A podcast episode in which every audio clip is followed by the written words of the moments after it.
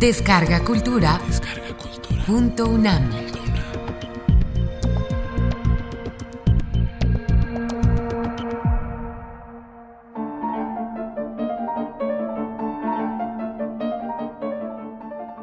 Rose.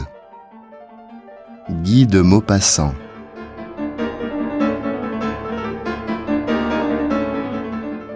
Les deux jeunes femmes ont l'air ensevelies sous une couche de fleurs. Elles sont seules dans l'immense landau chargé de bouquets comme une corbeille géante. Sur la banquette du devant, deux bannettes de satin blanc sont pleines de violettes de Nice, et sur la peau d'ours qui couvre les genoux, un amoncellement de roses, de mimosas, de giroflées, de marguerites, de tubéreuses et de fleurs d'oranger, nouées avec des faveurs de soie, semblent écraser les deux corps délicats, ne laissant sortir de ce lit éclatant et parfumé que les épaules, les bras et un peu des corsages dont l'un est bleu et l'autre lilas. Le fouet du cocher porte un fourreau d'anémone, les traits des chevaux sont capitonnés avec des ravenelles les rayons des roues sont vêtus de réséda, et à la place des lanternes, deux bouquets ronds, énormes, ont l'air des deux yeux étranges de cette bête roulante et fleurie.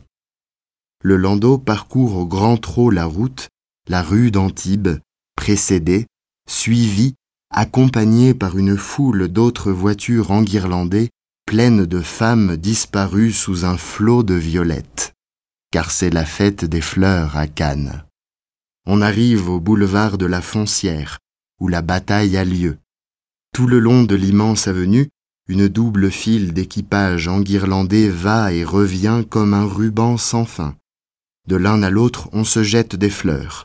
Elles passent dans l'air comme des balles, vont frapper les frais visages, voltigent et retombent dans la poussière où une armée de gamins les ramasse une foule compacte, rangée sur les trottoirs et maintenue par les gendarmes à cheval qui passent brutalement et repoussent les curieux à pied comme pour ne point permettre aux vilains de se mêler aux riches, regarde, bruyante et tranquille.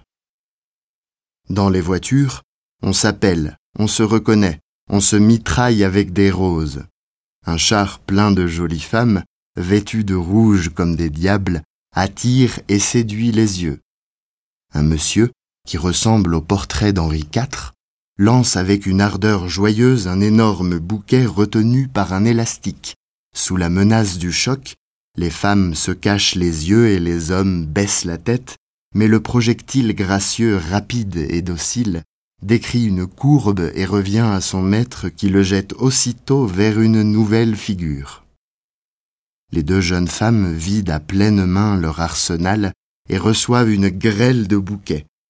Puis, après une heure de bataille, un peu lasse enfin, elles ordonnent au cocher de suivre la route du golfe Juan qui longe la mer. Le soleil disparaît derrière l'esterelle, dessinant en noir sur un couchant de feu la silhouette dentelée de la longue montagne. La mer calme s'étend, bleue et claire, jusqu'à l'horizon où elle se mêle au ciel, et l'escadre, ancrée au milieu du golfe, à l'air d'un troupeau de bêtes monstrueuses, immobiles sur l'eau, animaux apocalyptiques, cuirassés et bossus, coiffés de mâts frêles comme des plumes, et avec des yeux qui s'allument quand vient la nuit. Les jeunes femmes, étendues sous la lourde fourrure, regardent languissamment, L'une dit enfin Comme il y a des soirs délicieux où tout semble bon, n'est-ce pas, Margot? L'autre reprit Oui, c'est bon, mais il manque toujours quelque chose. Quoi donc? Moi je me sens heureuse tout à fait. Je n'ai besoin de rien. Si, tu n'y penses pas.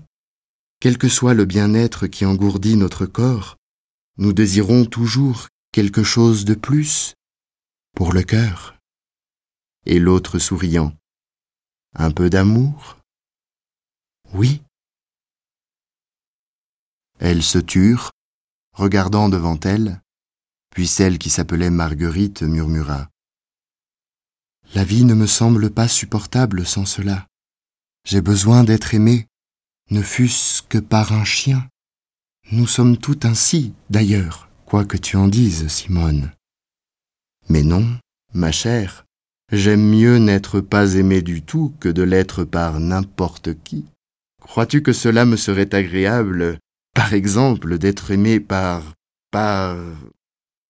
Elle cherchait par qui elle pourrait bien être aimée, parcourant de l'œil le vaste paysage. Ses yeux, après avoir fait le tour de l'horizon, tombèrent sur les deux boutons de métal qui luisaient dans le dos du cocher, et elle reprit en riant. Par mon cocher. Madame Margot sourit à peine et prononça à voix basse. Je t'assure que c'est très amusant d'être aimé par un domestique. Cela m'est arrivé deux ou trois fois. Il roule des yeux si drôles que c'est à mourir de rire. Naturellement, on se montre d'autant plus sévère qu'ils sont plus amoureux, puis on les met à la porte un jour, sous le premier prétexte venu, parce qu'on deviendrait ridicule si quelqu'un s'en apercevait.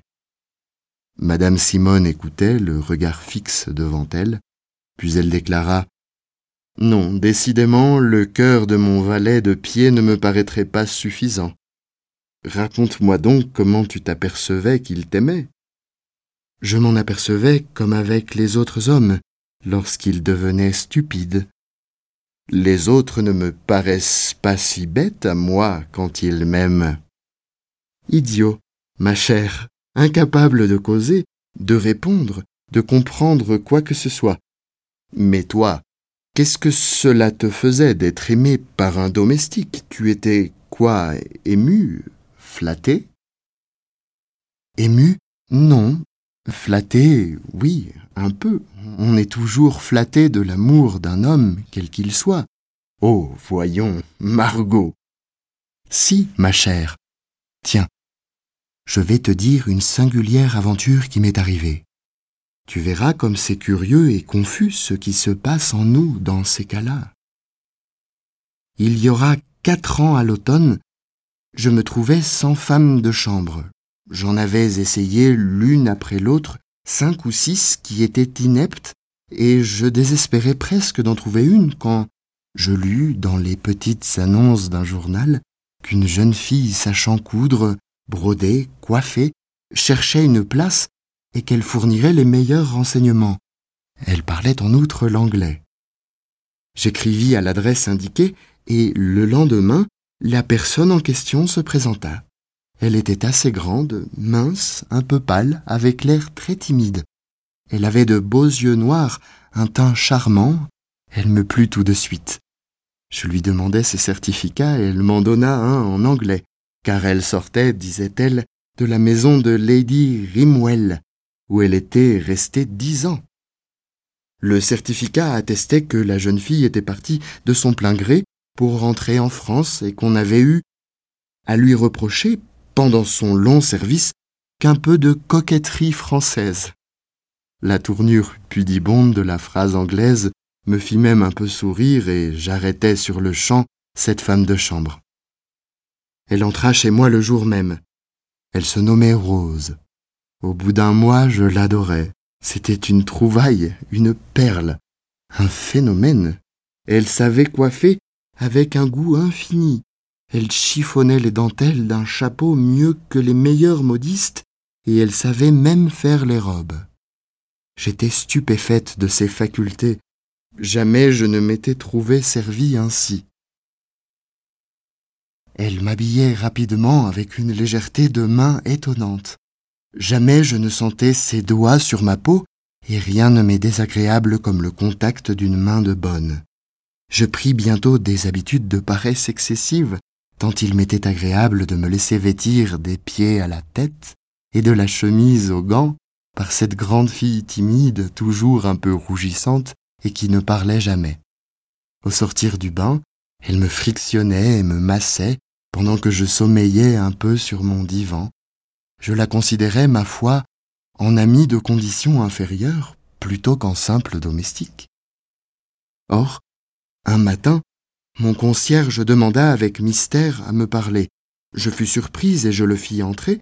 C'était un homme très sûr, un vieux soldat, ancienne ordonnance de mon mari. Il paraissait gêné de ce qu'il avait à dire. Enfin, il prononça en bredouillant Madame, il y a en bas le commissaire de police du quartier. Je demandai brusquement Qu'est-ce qu'il veut?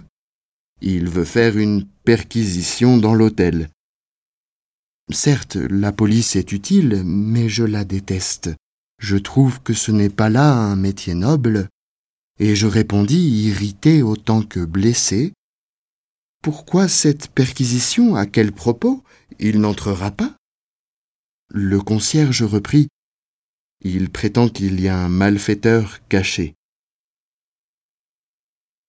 Cette fois j'eus peur, et j'ordonnai d'introduire le commissaire de police auprès de moi pour avoir des explications.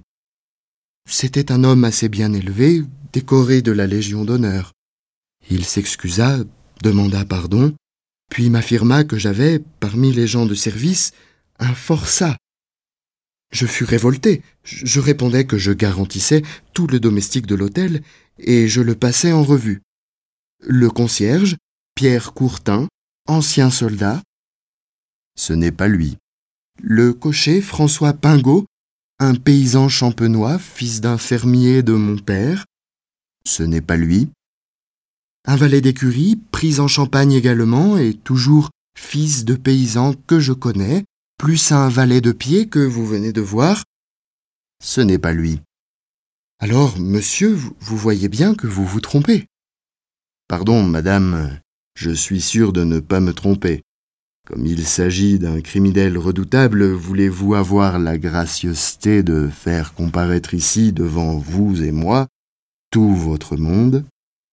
Je résistais d'abord, puis je cédai, et, je fis monter tous mes gens, hommes et femmes. Le commissaire de police les examina d'un seul coup d'œil, puis déclara Ce n'est pas tout. Pardon, monsieur, il, n'y a plus que ma femme de chambre, une, une jeune fille que vous ne pouvez confondre avec un forçat.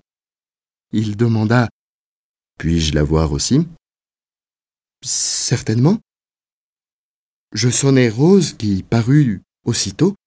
À peine fut-elle entrée que le commissaire fit un signe, et deux hommes que je n'avais pas vus, cachés derrière la porte, se jetèrent sur elle, lui saisirent les mains et les lièrent avec des cordes.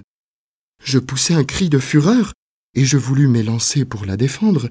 Le commissaire m'arrêta. Cette fille, madame, est un homme qui s'appelle Jean-Nicolas Lecapet, condamné à mort en 1879 pour assassinat précédé de viol. Sa peine fut commuée en prison perpétuelle. Il s'échappa voici quatre mois. Nous le cherchons depuis lors.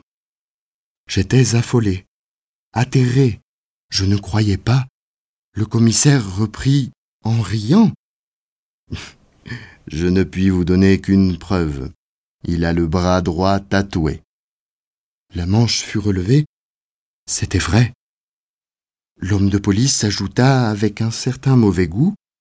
Fiez-vous-en à nous pour les autres constatations. Et on emmena ma femme de chambre. Eh bien, le croirais-tu? Ce qui dominait en moi, ce n'était pas la colère d'avoir été joué ainsi, trompé et ridiculisé, ce n'était pas la honte d'avoir été ainsi habillé, déshabillé, manié et touché par cet homme, mais, mais une, humiliation profonde, une humiliation de femme. Comprends-tu? Non, pas très bien. Voyons, réfléchis. Il avait été condamné pour viol, ce garçon. Eh bien, je pensais à, à celle qui l'avait violé et ça. ça m'humiliait. Voilà. Comprends-tu maintenant? Et madame Simone ne répondit pas. Elle regardait droit devant elle, d'un œil fixe et singulier, les deux boutons luisants de la livrée, avec ce sourire de sphinx qu'ont parfois les femmes.